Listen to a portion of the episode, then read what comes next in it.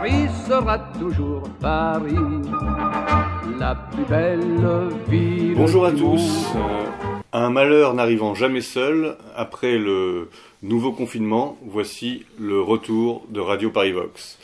Alors en effet, euh, à l'occasion de ce deuxième confinement, le confinement MEDEF, comme on pourrait l'appeler, puisque nous avons désormais un seul droit, celui de travailler, tout le reste étant interdit, nous avons décidé de relancer euh, nos émissions afin de vous accompagner euh, durant ce nouvel enfermement sanitaire. Donc toujours sur Méridien Zéro, toujours Xavier Aimant au micro, accompagné euh, de Jean Ernis, euh, Ninis la malice, hein, comme on l'appelait euh, à Budapest en 2005. Jean, tout va bien? Très bien, merci Xavier.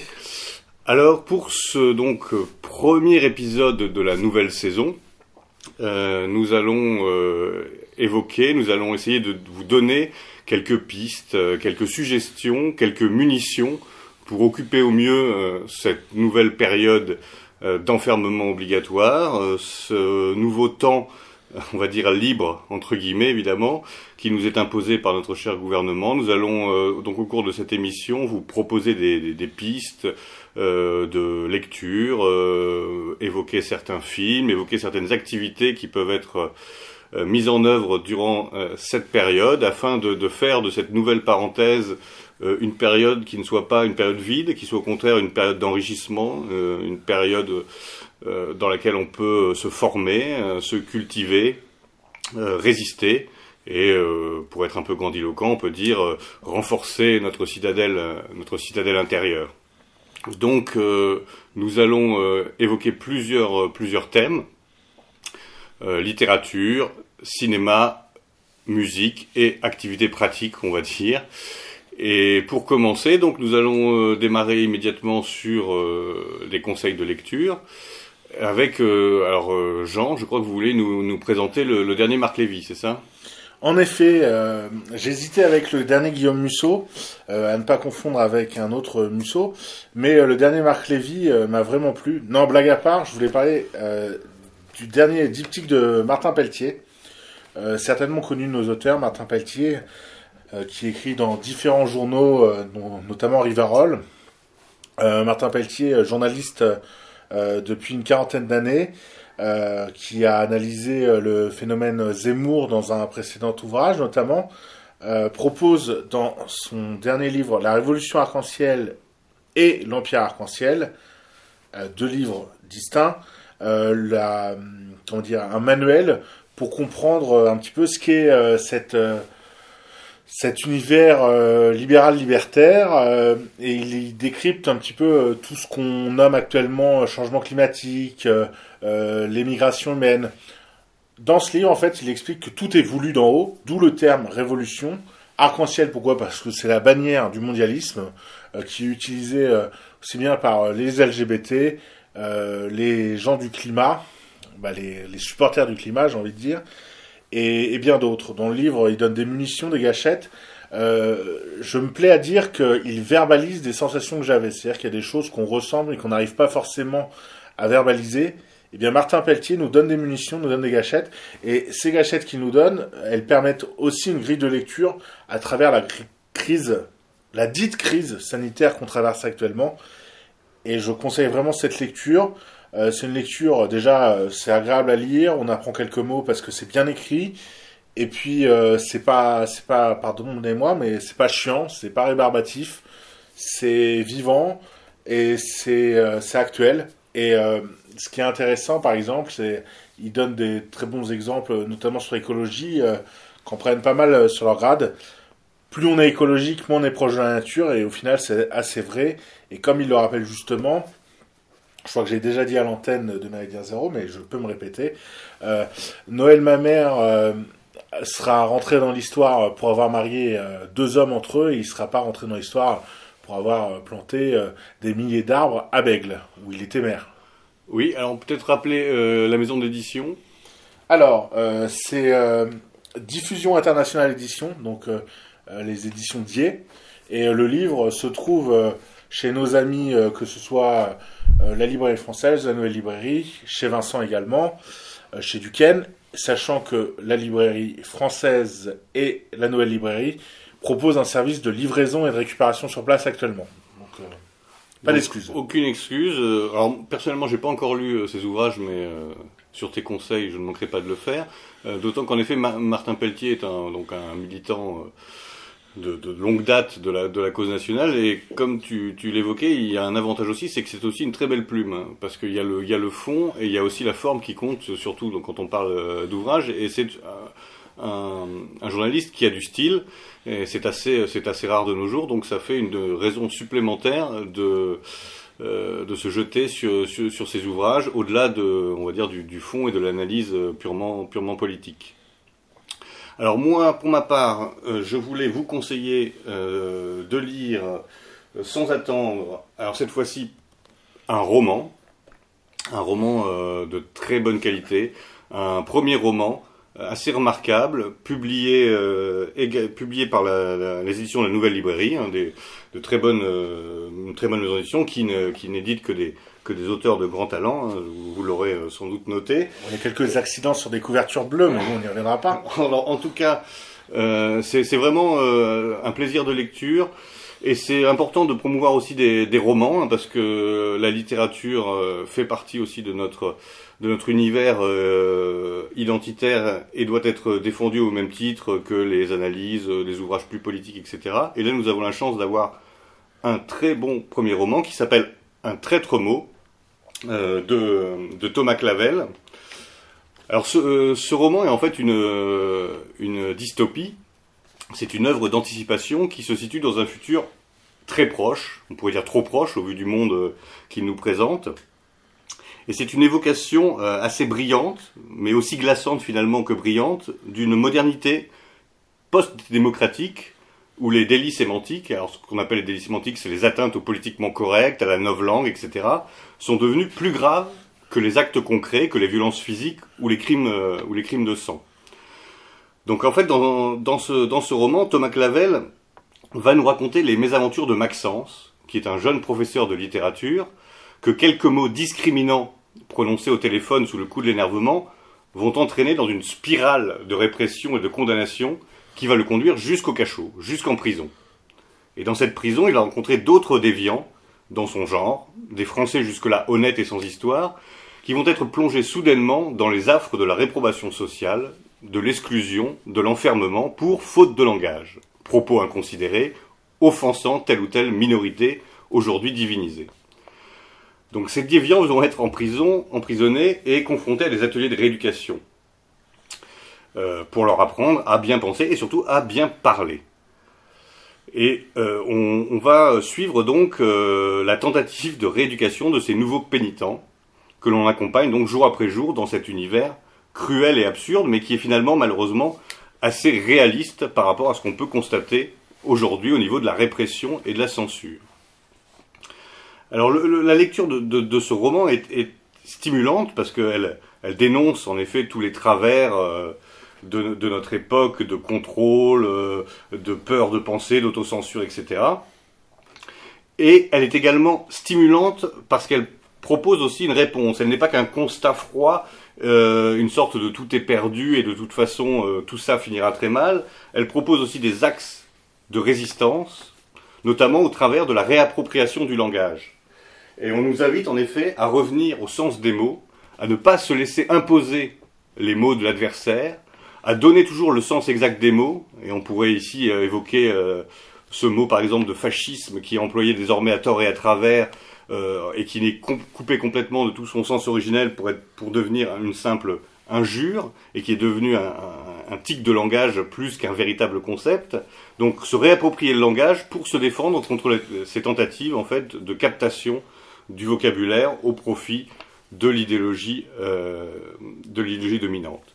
Donc on pourrait dire que ce roman, qui se lit vraiment d'un trait, qui est euh, également très bien écrit, dans, euh, un style euh, très classique, mais remarquable de, finesse, est un peu le euh, 1984 de notre, de, de notre époque. Donc Thomas Clavel, un traître mot. Je voudrais vous en lire un court passage pour vous donner le ton, Mais d'abord, euh, Jean, tu voulais faire une remarque. Oui, euh, effectivement, j'ai trouvé ce livre très vivant, très, l'ai- j'ai eu la chance de pouvoir le lire également, très vrai. Et euh, en fait, ce que tu disais est très juste. Le roman est important, au même titre que la musique euh, ou d'autres choses que l'on traite, parce que la métapolitique, c'est également faire des choses autres que de la politique. Et nos lectures, euh, c'est proposer une offre alternative concrète euh, de romans, de fiction, de divertissement. Donc on peut penser notamment à ce que fait Arne avec euh, le Hussard, auquel tu as collaboré Xavier. Autre maison d'édition qui ne publie que des auteurs brillants.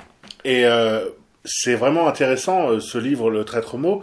Et avant de te redonner la parole pour que tu puisses lire ce passage, euh, ne croyons pas que la loi Avia qui a été retoquée au Conseil constitutionnel et qui a été considérée comme une victoire, qui elle était, euh, soit définitive et gagnée. Euh, rappelons qu'on a un ministre de la Justice en la personne de Dupont-Moretti qui, je pense, est plus brillant d'un point de vue du droit que Laetitia Avia, hein, euh, qui a plus des compétences euh, dans le comment dire dans le mordage de chauffeur de taxi, je crois. Blague à part, voilà, c'est pas fini et cet extrait histoire de vous imprégner de ce roman de qualité. Alors pour mettre un peu le contexte, donc euh, Maxence, le, le héros de ce roman, se retrouve au tribunal, donc pour être accusé d'avoir eu des propos discriminants au téléphone, mais également il est euh, accusé par l'une de ses élèves euh, d'origine africaine, donc à la faculté, qui lui reproche de lui mettre des mauvaises notes. Il est prof d'université. Voilà. Donc en ce qui concernait la copie d'examen, Maxence fit valoir l'argument que la couleur de ses étudiants était le cadet de ses soucis. Il remarqua sur le visage du juge une sorte de grimace qui lui fit comprendre que cette justification n'avait pas du tout plu. Euh, que voulez-vous dire, monsieur Baudry? Que les origines diverses de vos étudiants, origines hélas trop souvent douloureuses, ne représentent rien à vos yeux?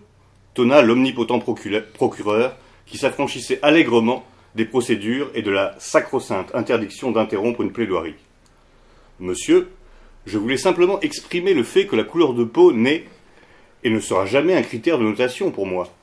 Je n'applique certes pas de barème fondé sur l'ethnie ou l'origine supposée de mes étudiants, origine dont je n'ai cure par ailleurs, qui ne m'intéresse absolument pas. Un tremblement parcourut la salle d'audience du parquet jusqu'au plafond, où les néons eux-mêmes se mirent à clignoter en émettant un cliquetis réprobateur. Les spectateurs unanimement scandalisés pestaient contre les propos incendiaires et décomplexés que le professeur venait de tenir devant eux sans la moindre retenue. Monsieur le correcteur, insista le procureur, qui affichait une mine triomphale, reconnaissez-vous avoir délibérément lésé vos étudiants de couleur à l'occasion des épreuves partielles, et cela alors même que leur discrimination millénaire devrait au contraire faire l'objet d'une réparation substantielle? Reconnaissez-vous avoir foulé aux pieds le principe salutaire d'équité, compensateur de cet égalitarisme factice que vous arborez comme une vertu, mais dont vous devriez avoir honte. Monsieur l'examinateur, reconnaissez-vous avoir encouragé, et encouragé encore, des siècles de suprématie blanche en dépossédant vos étudiants stigmatisés de ce dédommagement minimal qu'ils sont en droit d'attendre de vous? Enfin, reconnaissez-vous avoir fait preuve d'un comportement oppressif à l'égard de cette étudiante qui a eu le courage de se présenter à cette audience, et plus généralement à l'endroit de tous les étudiants issus de la diversité passée entre vos mains. Monsieur le professeur Baudry, quand vous déciderez-vous à lui demander enfin pardon Et à demander pardon à toutes les victimes des oppressions enseignantes? Voilà, donc voilà qui donne un peu le, ton de, ce livre, et on voit qu'on est en- finalement assez proche de ce qu'on pourrait lire dans un éditorial euh, de euh, Libération. Donc c'est une, ce n'est pas une totale fiction, hélas. C'est un, c'est inspiré de notre, de, notre époque et c'est juste euh, ce que nous risquons de, de connaître dans, dans quelques années si euh, le sursaut euh, que nous espérons n'a pas lieu. Donc encore une fois, invitation à lire Thomas Clavel, Un traître mot, aux éditions de la Nouvelle Librairie. Et je tiens à signaler que ce livre, même pour des gens qui n'ont pas l'habitude de la lecture ou qui ont délaissé ce loisir, c'est un livre qui est accessible, bien écrit mais accessible. Je pense qu'il faut insister là-dessus. Tout à fait. C'est d'ailleurs la plupart des, grands livres euh, ne sont pas jargonnants, ne sont pas excessivement euh, compliqués pour être compliqués. Euh, voilà, donc c'est un livre en effet grand public de grande qualité. Je te remercie Xavier. On va passer à un autre domaine.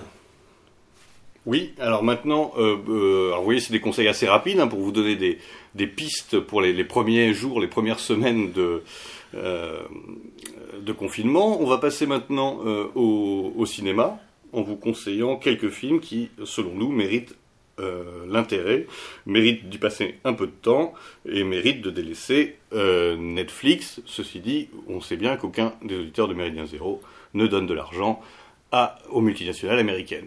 Donc, euh, on va commencer euh, avec toi, si tu veux bien, Jean, et euh, ton conseil euh, cinéma pour cette émission. Volontiers. Alors, c'est un film qui est un petit peu euh, ancien, hein, qui date de 1974. Alors, certains de nos auditeurs ont âge-là, donc je ne me permettrai pas de dire qu'il est ancien, mais en tout cas, c'est pas un film récent, qui est de Jean-Yann. Ce film, c'est Les Chinois à Paris. Donc Les Chinois à Paris, c'est un film qui regroupe une belle pléiade d'acteurs. Outre Jean-Yann, on a Michel Serrault, Daniel Prévost, Bernard Blier, Nicole Calfan, Macha Merrill, donc des acteurs euh, qui euh, ont compté dans le cinéma français.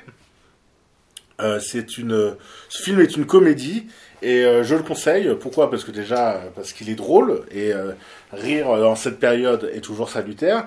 Et je le conseille également parce qu'il fait quand même réfléchir. C'est-à-dire que ce film imagine euh, l'arrivée des Chinois euh, qui envahiraient la capitale et qui l'occuperaient.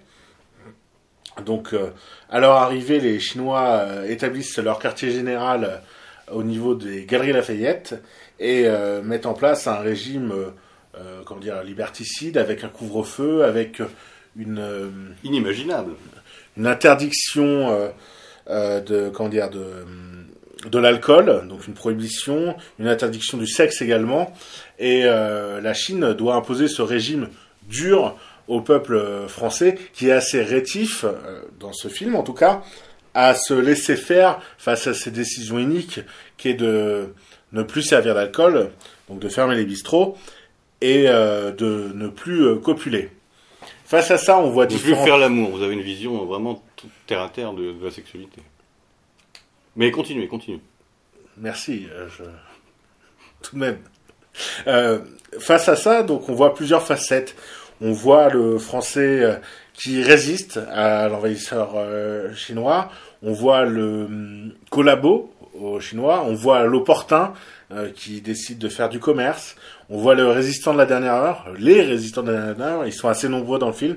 C'est assez bien vu. Euh, c'est une sorte de satire un petit peu de l'occupation allemande, euh, mais sans jamais euh, faire référence à ça. Et c'est ça qui est plutôt bien vu de Jean-Yann, c'est que c'est assez intelligent pour pour pour aborder l'occupation d'une façon différente. On voit un petit peu toutes les facettes des, des gens et leur leur comportement. Le film est drôle. Euh, on voit des, choses assez euh, assez cocasses. Je sais pas si on pourrait tourner ce film aujourd'hui parce que effectivement c'est assez stigmatisant pour euh, pour nos, amis asiatiques. Mais c'est quand même une, bonne poilade. Je, crois que tu l'avais vu également, Xavier. Oui, oui, tout à fait. Bah, c'est, ça fait partie des, grands films entre guillemets de, Jean-Yann, qui, qui, sont des œuvres à la fois populaires, drôles, assez fines finalement. derrière la grosse rigolade, il y a toujours un il y, a, il y, a, toujours des choses à retenir et à penser. Et en effet, c'est un film qui montre que finalement, peu importe quelle est l'idéologie qui est derrière l'occupation, le comportement humain euh, sont toujours les mêmes. Et c'est ça qui est intéressant euh, à l'heure actuelle, où on vit une situation, bon, certes pas d'occupation, mais de, de, de restriction euh, importante des libertés, de contrôle de plus en plus important. Et on voit que les réactions de la population sont finalement euh, relativement similaires à celles qu'on a pu observer dans le passé. On a des gens qui n'hésitent pas à, dénon à, dénoncer leurs voisins, à dénoncer le bar qui ferme trop tard ou qui n'a pas fermé quand il fallait fermer, euh, qui comptent le nombre d'invités qui euh, qui s'introduisent subrepticement dans l'appartement voisin, etc. On a d'autres personnes euh, qui elles appellent plus à, une résistance, elles sont en général assez minoritaires, etc. Donc on, voit les, des similitudes entre entre ce film qui est avant tout évidemment une comédie, et une situation assez dramatique comme celle, euh, comme celle que l'on peut peut vivre. Donc c'est en effet intéressant de le revoir ou de le voir si on l'a si on l'a jamais vu à l'aune de, de, ce que nous vivons actuellement. Tu as un film toi aussi à nous conseiller, Xavier. Oui. Et je crois que c'est un film avec Omar Sy. Tout à fait, tout à fait.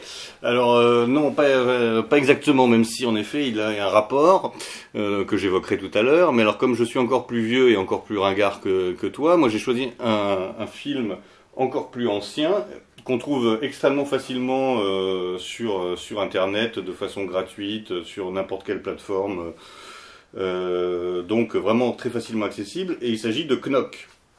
De quand date de ce film Rappelle-nous. Alors, euh, Knock, en fait, c'est à la base, c'est une, euh, c'est une pièce de théâtre euh, de Jules Romain. Euh, il y a eu plusieurs adaptations euh, cinématographiques, mais celle dont, dont je veux vous parler aujourd'hui, c'est celle qui date de 1951. Donc c'est l'adaptation de 1951 par Guy Lefranc avec euh, Louis Jouvet dans le rôle principal. Alors euh, Knock, c'est resté un peu dans, c'est un film qui est resté important dans la euh, dans l'histoire du cinéma français. Enfin, ça, a marqué, euh, euh, ça, fait partie des films, des, films classiques, on va dire, du cinéma français. Et c'est un peu le seul film de Guy Lefranc, d'ailleurs, qui a, qui a marqué le, cinéma parce que sa filmographie, euh, le reste de filmographie est un peu plus, on va dire, euh, euh, secondaire. Parce que je regardais ça tout à l'heure en préparant l'émission, euh, et ces autres films n'ont malheureusement pas laissé la même trace que Knock.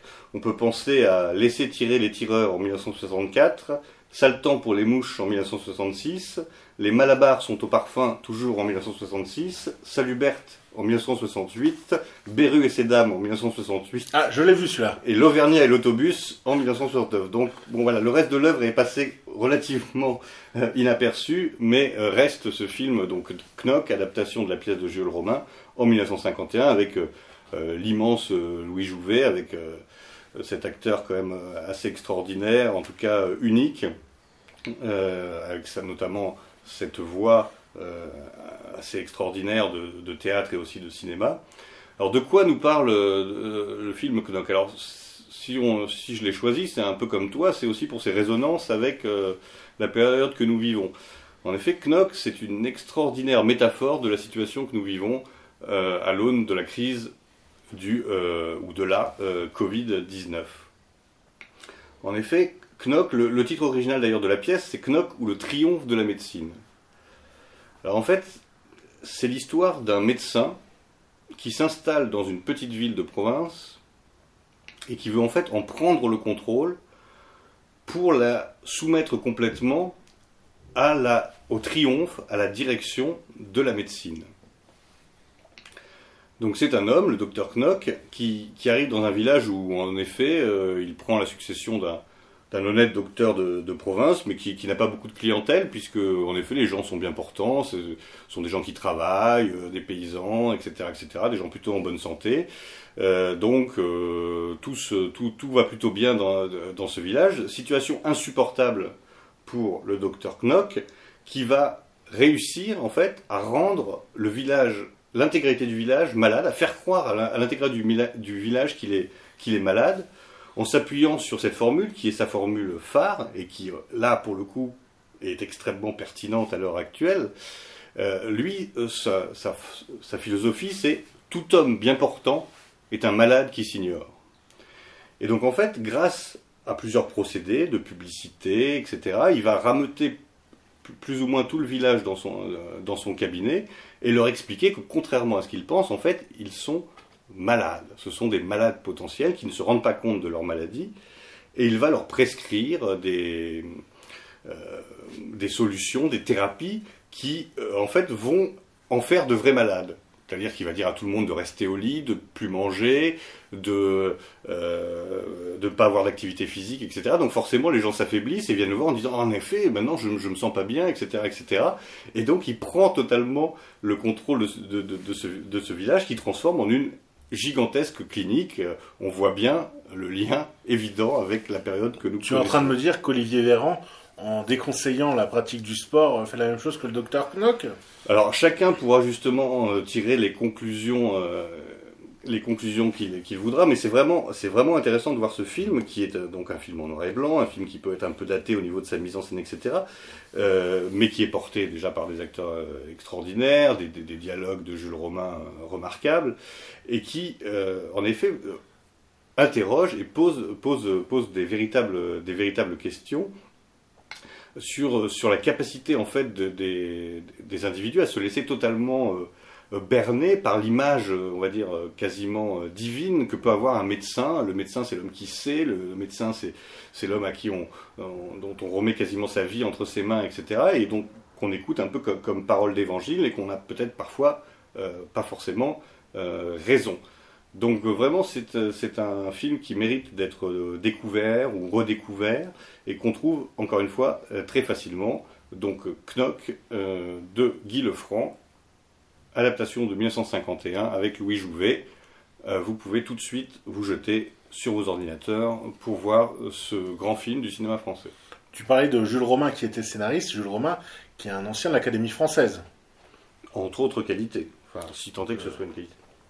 Donc c'est c'est pas le dernier comme on dit. Il n'aurait pas dit ça, il aurait trouvé une meilleure formule. Mais je ne l'ai pas. On poursuit peut-être? Tout à fait. Alors, nous avons rapidement passé la page euh, des livres, des films. Maintenant, nous allons euh, faire une brève, euh, un, un bref passage sur euh, la musique. Oui, je te propose de commencer peut-être. Quelques conseils musicaux, ben, avec, avec plaisir. Alors moi, je, je voulais vous parler d'un d'un artiste que euh, beaucoup de gens, euh, beaucoup d'auditeurs doivent déjà connaître, mais peut-être pas encore euh, assez, ou en tout cas, ça, on mérite, il mérite qu'on revienne sur lui. C'est Christophe BZH, qui est un, auteur, compositeur militant, patriote, breton, une sorte de barde breton euh, pop-rock, qui est déjà l'auteur d'un excellent premier album. Vous trouvez, euh, vous trouvez tous ces, tous ces premiers morceaux euh, sur YouTube. Euh, Je vous invite d'ailleurs à, vous abonner à, sa, chaîne YouTube, c'est important pour, pour le soutenir. C'est un chanteur identitaire, donc ça aussi entre en effet la pop, le folk et le, et le rock. Euh, c'est tout à fait euh, tout à fait remarquable. Il est en train de, enfin non, euh, son nouvel album est terminé et devrait sortir le, le 7 le 7 décembre, hein, d'a- d'après ce que j'ai pu voir sur les réseaux. Il a déjà d'ailleurs sorti un clip issu de ce de ce premier de ce second album pardon euh, disponible pareil euh, sur sur YouTube euh, qui s'appelle euh, Poème révolutionnaire et qui vraiment euh, donne envie de découvrir le reste euh, de l'album. C'est très bien produit c'est très bien écrit. Euh, donc Christophe euh, avec un F euh, BZH euh, suivez-le, euh, soutenez-le, euh, diffusez. C'est vraiment intéressant parce que c'est à la fois de la musique euh, militante, engagée, de la musique identitaire, euh, patriote, mais ce n'est pas que ça. C'est pas c'est pas des slogans mis en musique. C'est de la poésie. C'est très bien écrit. C'est travaillé. Euh, c'est beau. Voilà. Ça, ça peut s'écouter au-delà de l'aspect politique de la chose, et c'est assez rare.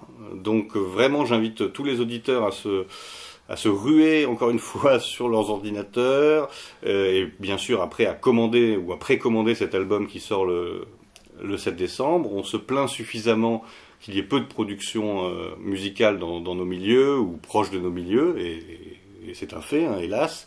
Euh, donc quand il y en a et quand il y en a de cette, de cette qualité, il faut vraiment se mobiliser pour soutenir, pour diffuser. Nous passerons d'ailleurs un petit extrait de illustrer ce, propos, mais en tout cas encore une fois, euh, c'est une belle découverte, en tout cas pour moi. C'est un peu ce que j'attendais au niveau musical dans, le domaine militant, c'est-à-dire quelque chose qui ne soit qui soit un peu, on va dire, qui dépasse le cadre purement militant et qui puisse être écouté euh, de façon très large, tout en ayant un vrai fond, une vraie, euh, une, vraie pensée, mais pas forcément trop lourdement exprimée, trop didactique, etc., etc. Ça me fait penser parfois, sous certains aspects, à, Damien 16. Alors j'espère qu'il ne voudra pas de ce, que Christophe ne me voudra pas de cette comparaison, mais il y a, des choses un peu euh, qui, m'évoquent euh, euh, cet artiste que j'aime bien par ailleurs, malgré ses engagements totalement opposés.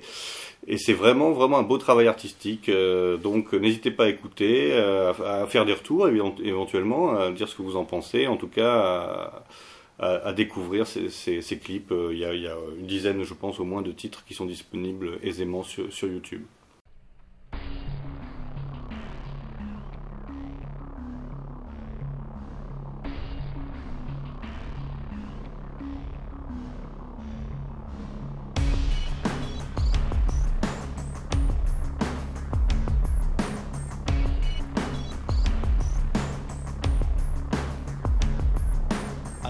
Enfants de la patrie, le jour de gloire est assuré. Le temps n'est plus au compromis, le temps d'y croire est arrivé. Allons enfants de l'insomnie, de par le monde les boucliers. Désormais nous sommes réunis, la colère monte des foules brisées.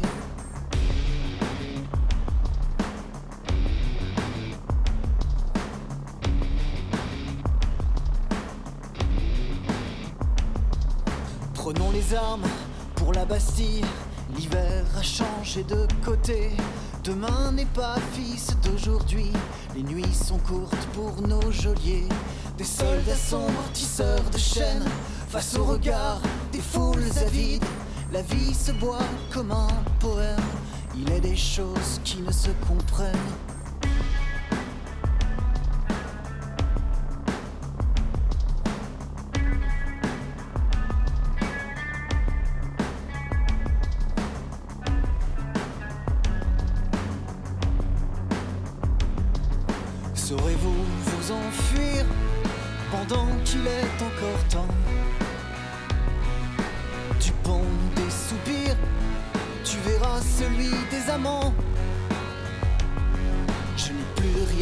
À vous dire, que nos vies épousent le temps.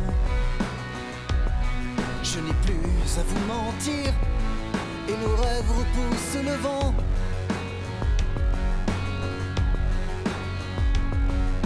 Pour un instant, pour l'infini, demain d'espoir sera gorgé.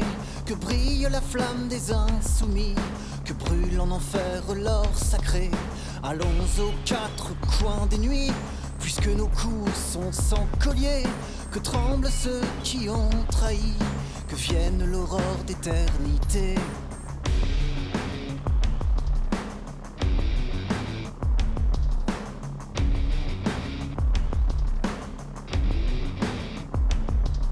En filigrane, sous la paupière, le sang, la rage des opprimés. Que des chants pour dire l'univers, des refrains pour se révolter. Fils du silence, amis des braves, et tous nos frères non alignés. Des prisons sortent les esclaves, et des victoires sous les pavés.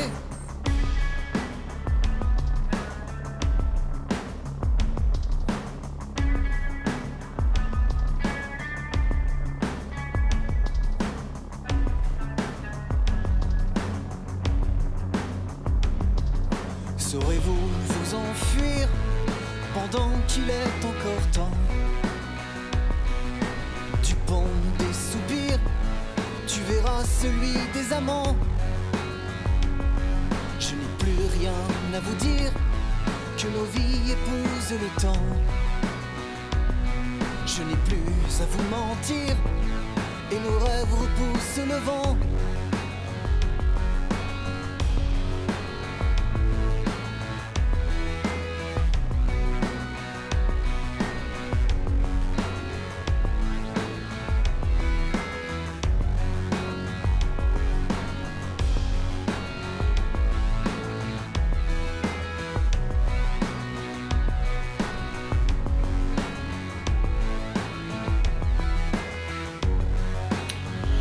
Merci pour ce conseil, Xavier. J'avais eu la chance de, d'avoir, euh, de voir Christophe BZH euh, à Synthèse Nationale l'an dernier et de le voir également cette année à la fête de la Ligue du Midi.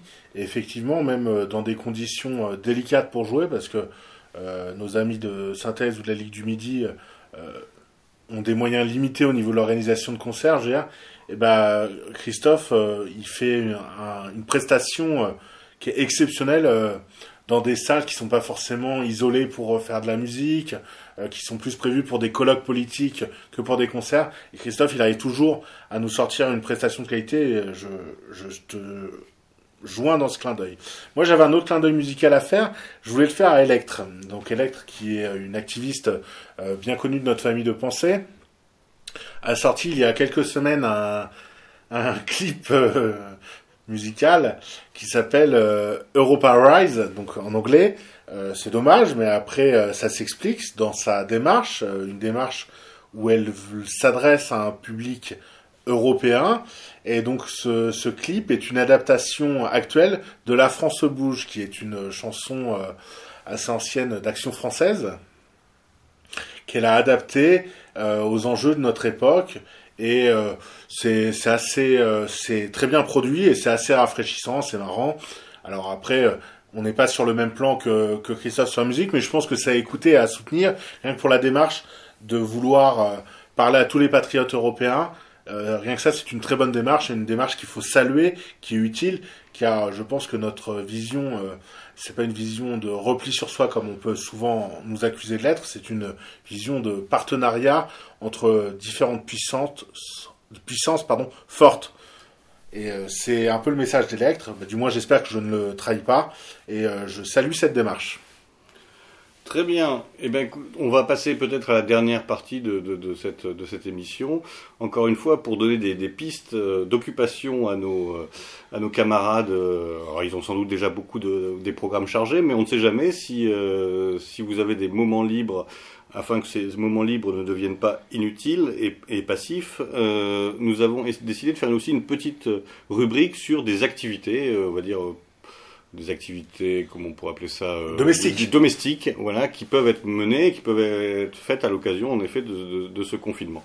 Et euh, l'une d'elles, à laquelle on est un peu attaché, parce qu'on aime bien ce côté euh, autonome, fabriquer soi-même c'est un maximum de choses, etc., c'est la fabrication de ces, des, des produits ménagers plutôt que les acheter en grande surface à des groupes extrêmement polluants notamment.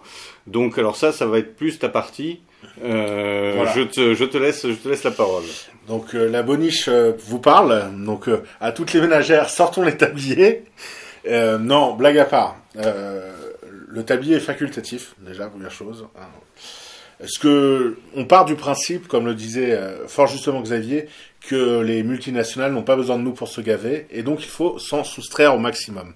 Et pour s'en soustraire, une bonne pratique, c'est de réaliser soi-même certains produits. Donc les produits ménagers, c'est vraiment une bonne chose. Oui, on a dorénavant dans les rayons des supermarchés un produit pour chaque usage. Donc on a un produit pour laver le sol en bois, pour laver le sol en lino, pour... et en fait on a des produits pour laver chaque différente chose. Je pars du principe qu'un produit peut à peu près tout laver. Nos grands-mères, je ne suis pas sûr qu'elles avaient 80 euh, produits différents euh, pour entretenir euh, leur maison, et pourtant les maisons de nos grands-mères étaient certainement plus propres que les nôtres aujourd'hui alors qu'elles avaient bien moins de produits à leur disposition. C'est la preuve qu'on peut faire avec peu de produits une maison bien entretenue. Donc c'est pour ça que je vous propose un produit euh, qu'on va dire euh, toute surface, euh, qui se composera de deux ingrédients simples, bah, trois ingrédients pour être précis, de l'eau chaude dans lequel vous allez faire macérer plusieurs heures voire une nuit des écorces de citron, d'orange ou de pamplemousse, ce que vous avez, de préférence non traitées, voire même bio. Euh, s'ils sont traités, je vous conseille de les ébouillanter une première fois avant de les faire macérer dans cette eau. Ça évitera d'avoir des choses euh, euh, parasitaires sur vos surfaces par la suite. Donc vous faites macérer ces, dire, ces écorces. donc il en faut quand même quelques-uns dans à peu près 60 centilitres d'eau bien chaude. On les fait macérer une nuit et on laisse, euh, reposer. Une fois que ceci est macéré, vous filtrez cette eau et que vous, que adjoignez par exemple avec du vinaigre la même quantité et euh, quelques gouttes d'huile essentielle si vous le souhaitez. Alors les huiles essentielles, on peut en mettre différents types. Euh, je ne vais pas vous faire un cours d'huile essentielle, mais ce qui est bien, c'est d'en mettre certaines qui ont soit une odeur qui nous plaît, soit qui ont des vertus. Donc euh, les, comment dire, les huiles essentielles d'arbre à thé, par exemple, permettent de chasser euh, les moustiques, bah, tout ce qui est un petit peu euh, nuisible au niveau des, des, des, insectes. Donc si vous avez des fourmis, des choses comme ça, l'arbre à thé, ça peut être bien. Vous pouvez mettre de la lavande également. Certaines huiles essentielles ont des vertus apaisantes. Alors si vous voulez quelque chose euh, si vous avez des enfants surexcités, euh, par exemple, je vous déconseille la lavande. Bon, ça, vous cherchez sur Internet, tout est écrit, euh, c'est assez simple. Et donc, vous, ce, ce, mélange, vous le mettez dans un spray et ça permet de, ça fait un très bon nettoyant de surface. Vous pouvez même nettoyer vos vitres avec, c'est vraiment pas mal. Donc, alors, juste de l'eau, de l'écorce, du vinaigre blanc? Oui, et on mélange. Et on mélange. Et quelques huiles essentielles. Et si l'huile on- essentielle si on veut. Si on veut. D'accord. Très bien. C'est noté. Après, d'une façon plus générale, j'ai envie de dire que vos deux alliés dans le ménage seront le vinaigre blanc, euh, qu'on peut faire chauffer, qui permet de détartrer tout ça, et le bicarbonate de soude, euh, qui permet euh, de faire une réaction. Les deux ont une réaction chimique. Vous pouvez nettoyer vos toilettes, votre salle de bain. Vous pouvez tout nettoyer avec ces deux produits. Et c'est des produits qu'on retrouve également euh, pour faire sa lessive. Alors la lessive, euh, pourquoi faire sa lessive? La lessive, c'est quelque chose qui coûte très cher euh, et qui a une véritable empreinte écologique. C'est-à-dire qu'à chaque fois que vous achetez la lessive, déjà en général c'est un, gros, comment dire, un gros, une grosse bouteille en plastique, un gros bidon, et ils ont quand même développé des, des recharges, mais même les recharges sont en plastique. Ça fait des déchets en plus. Et celle, euh, la nouvelle mode, c'est les pastilles. euh, alors oui, certes, qui s'autodétruisent, tout ça, mais c'est quand même toujours du plastique. Et toujours des boîtes en plastique. Que là, ma recette de lessive est très simple. Alors, je vous invite à prendre un petit papier et un petit crayon. Donc, pour un litre de lessive, vous prenez un litre d'eau, 50 g de savon de Marseille en copeaux, 2 cuillères à soupe de bicarbonate de soude, 2 cuillères à soupe de cristaux de soude. On peut mettre que du bicarbonate si on n'a pas de cristaux de soude. Le cristaux de soude permet d'avoir une onctuosité, euh, euh, la texture est meilleure, mais euh, si vous avez que du bicarbonate, ça fonctionne aussi. La recette est simple. Vous mettez une casserole, vous faites chauffer votre eau, vous faites fondre des copeaux de savon de Marseille dedans. Une fois que c'est bien fondu, bien que la, la texture est lisse, vous rajoutez votre bicarbonate, vos cristaux, vous mélangez bien, vous faites refroidir, pardon, dans une bouteille et euh, votre lessive est prête. Vous pouvez ajouter quelques jours après des gouttes d'huile essentielle, ce que je vous conseille également. Ça permet de donner une odeur agréable à la lessive, qui pour l'instant a une odeur neutre. Surtout, ce qui est très important, c'est le choix du savon. Il faut prendre un savon euh, sans, euh, sans glycérine, sans paraffine. C'est un vrai savon de Marseille ou d'Alep. Donc les Marseillais, euh, à défaut de s'en servir, ont inventé le savon. Et, donc il faut du savon vraiment à l'huile d'olive, donc du savon vert, et pas un savon blanc comme on peut trouver, je ne vais pas citer de marque, mais il y a beaucoup de savons blancs. alors il faut vraiment du vrai savon de Marseille. Et je vous déconseille de l'acheter euh, euh, déjà euh, râpé en copeaux et tout dans les magasins de bricolage ou autre, parce que vous allez payer ça très cher. Soit je vous conseille de l'acheter directement chez des camarades, par exemple le Bon Sens vend du savon de Marseille en copeaux à un très bon rapport qualité-prix, mais en général dans les supérettes et dans les même dans les hypermarchés ou les magasins de bricolage, on a saisi cette mode du fais-le toi-même et euh, maintenant on trouve du bicarbonate de soude, on trouve euh, du savon de Marseille à des prix prohibitifs. Le savon de Marseille, ça a un coût, c'est évident, parce que c'est un produit de qualité, c'est de l'huile d'olive, mais ça ne coûte pas euh, ce que peut nous le vendre parfois des enseignes comme Castorama, Leroy Merlin ou Carrefour. Il faut vraiment être assez vigilant sur ces trucs-là. Et le coût final d'un litre de vaisselle, de liquide, pardon, de lessive que je viens de vous donner, on est autour euh, d'un euro cinquante, euh, un euro quatre-vingts avec une, euh, en prenant vraiment des ingrédients de top qualité. Sur la lessive du commerce, on est à beaucoup plus cher. Beaucoup, beaucoup plus cher. On, est à- on fait des économies entre deux et trois fois le, le prix d'une lessive normale. Donc euh, voilà, il n'y a pas à hésiter. Ça n'a que des avantages. Euh, Et puis c'est rapide, hein. honnêtement. Oui, voilà, c'est pas, c'est pas, c'est pas trop ambitieux comme, euh, dire, j'ai- comme, euh, comme élaboration. parce J'ai que- fabriqué la lessive euh, il y a quelques jours. En parallèle, je fabrique également du liquide vaisselle, où les recettes sont sur Internet, ça se trouve très facilement. La fabrication du liquide vaisselle et de la lessive, savoir que je ne fais pas un litre, j'en fais 3 litres, on pourrait même en faire 5 litres. Après, une fois que c'est préparé, ça se garde très bien. Euh, ça m'a pris euh, quelques minutes, hein, mais vraiment quelques minutes. On n'est pas dans la demi-heure, on est moins d'un quart d'heure pour faire de la lessive. Et au niveau du dosage, si vous avez la question, on est sur un dosage traditionnel, un verre de lessive euh, dans la machine. Si le linge est très sale, deux verres, et, ça suffit bien. Oui, et tu, évoquais au bon sens, donc, euh, qui est un site en ligne de vente de, différents, différents, produits, euh, épiceries, produits pour la maison, etc. où en effet il y a des choses très intéressantes. donc j'invite encore une fois les, auditeurs à s'y intéresser. Et c'est plus généralement, je pense que c'est un réflexe à prendre. Aujourd'hui, on, voit bien qu'il y a une attaque gigantesque contre tout ce qui est euh, commerce euh, indépendant, commerce euh, autonome, artisan, etc.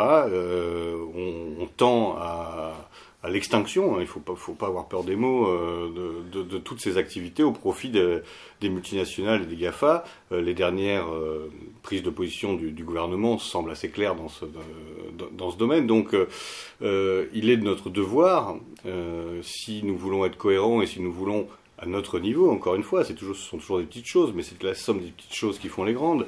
Euh, résister à ce rouleau compresseur, c'est avoir ce réflexe de toujours se demander, quand on a besoin de quelque chose, premièrement, peut-on l'acheter chez un camarade?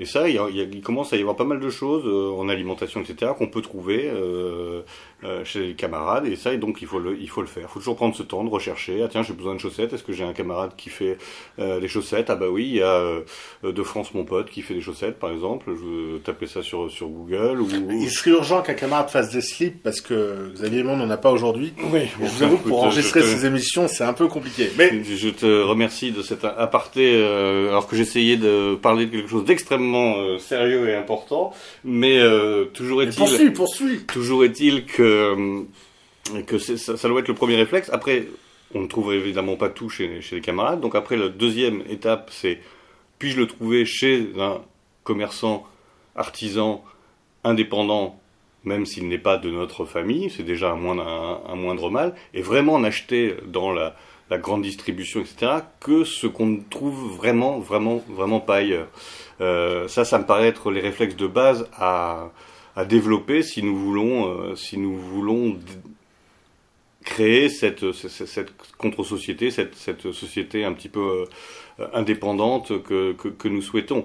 Et évidemment, les livres que nous avons évoqués, nous avons indiqué les endroits où on peut les acheter, mais au-delà de ça, tout livre que vous voulez acheter, même si vous voulez acheter un livre de cuisine ou une bande dessinée érotique, vous pouvez passer par euh, les libraires de la mouvance pour les obtenir. Euh, ça ne se limite pas aux achats purement politiques. Si vous avez besoin d'un dictionnaire, d'un, encore une fois, d'un livre de cuisine, d'un, roman euh, pour, pour l'enfance, etc., vous pouvez passer systématiquement par les librairies de la mouvance qui peuvent tout obtenir. Et donc il faut vraiment encore une fois, cesser de, nourrir le système que l'on prétend combattre. Alors, on passe encore une fois souvent pour des affreux ringards en, tenant ce discours, mais je le répète encore une fois, si on utilise Amazon, eh ben, on est un collaborateur de la mondialisation, et on a le droit de le faire, hein, chacun fait chez soi, mais au moins que les choses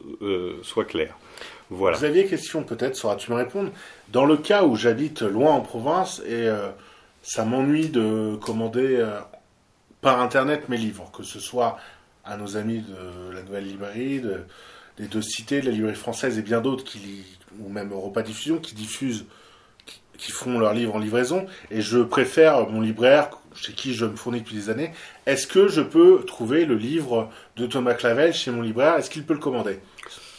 Alors, en règle générale, oui. En fait, ça dépend un peu du circuit de diffusion des, des, éditeurs. Il y en a qui sont dans le circuit classique, et en effet, là, on peut les commander dans n'importe quelle librairie, mais c'est pas systématique. C'est pas systématique, mais euh, donc ça vaut le coup de demander. On peut toujours, on peut toujours demander, et le, le votre, en effet, votre libraire de quartier ou de village vous répondra très rapidement. En fait, c'est c'est des systèmes informatiques, c'est des sites internet, il va taper le nom et s'il est dans son réseau de distribution auquel il est euh, affilié, il le, pourra, le commander, pourra le commander. C'est pas le cas pour toutes les maisons d'édition mais ça vaut le coup de la mouvance, mais, mais c'est le cas pour certaines et ça, et ça vaut le coup de et ça vaut le coup d'essayer.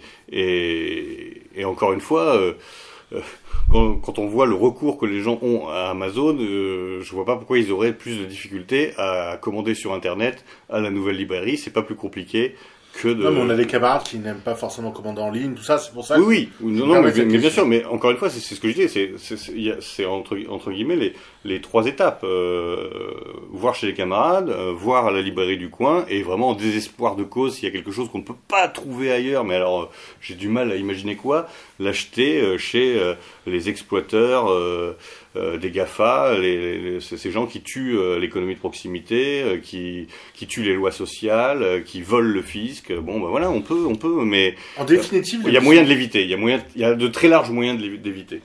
En définitive, l'émission d'aujourd'hui, Xavier, on a reparlé d'un point de vue culturel, on a rebattu un petit peu tout ce qu'on avait dit dans notre saison 1. Euh, L'économie légionnaire, pourquoi Amazon est un ennemi, et euh, pourquoi il faut avoir des alternatives à la consommation de masse. Donc euh, finalement, euh, on, ne change pas, on garde la ligne, on la tient, tenez-la avec nous, elle ne sera que plus forte. Oui, et puis voilà, avec ces quelques exemples, euh, il y en aurait bien d'autres, mais j'espère qu'ils seront, seront suivis et que, en tout cas, ça suscitera de l'intérêt chez, quelques-uns de nos auditeurs. En effet, ce temps qui nous est imposé, euh, cette espèce de parenthèse, cette nouvelle parenthèse à la fois euh, inquiétante, oppressante, etc., peut être mise à profit pour, euh, pour euh, faire des choses utiles. Il faut faire un temps de ce temps de consignement, un temps de, un temps de résistance. Voilà. Effectivement. Moi, j'aurais juste une phrase de conclusion. Euh, chers euh, camarades, chers amis, chers auditeurs, n'hésitez pas à consulter Parivox pendant votre confinement afin de rendre celui-ci euh, encore plus vivant et tous les sites de la mouvance. hein. Euh, ils sont nombreux et je ferai un clin d'œil euh, notamment à Brésinfo, TV Liberté et bien d'autres. Et si vous-même vous avez des recommandations, que ce soit de livres, de films, éventuellement de séries à émettre, ben, envoyez-les-nous par mail. Euh, le mail sera fourni avec le lien de l'émission. Et nous, on les publiera sur Parivox pour donner à nos lecteurs euh, d'autres conseils, De nouvelles munitions. de nouvelles munitions. Et le but, c'est qu'on ait une grande communauté et qu'on en fasse profiter les uns les autres. Donc, euh, on allume la mèche et à vous de poursuivre euh, euh, celle-ci afin qu'on ait une belle explosion culturelle. Très bien, ben je pense que c'est une excellente conclusion. Euh, merci encore à Méridien Zéro de nous héberger. N'hésitez pas à donner euh, quelques euros. Les euros que vous aurez économisés en faisant vous-même votre lessive, vous pouvez les donner à Méridien Zéro. Euh, et puis je vous dis à très bientôt pour une nouvelle émission de Radio Paris Vox.